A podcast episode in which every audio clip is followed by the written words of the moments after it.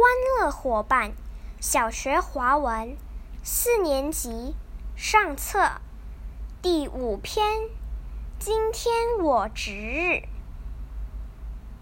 上课铃声响了，王老师走进课室，他看了看白板，皱着眉头问：“值日生怎么没擦白板呢？”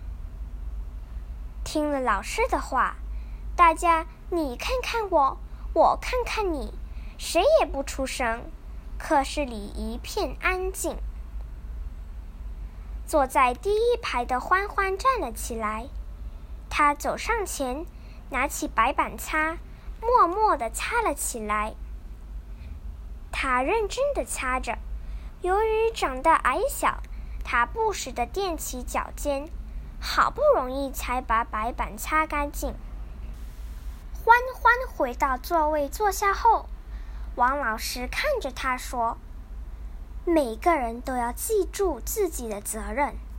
你看，由于你忘记擦白板，影响同学们上课了。”突然，有人大声地说：“今天不是他值日！”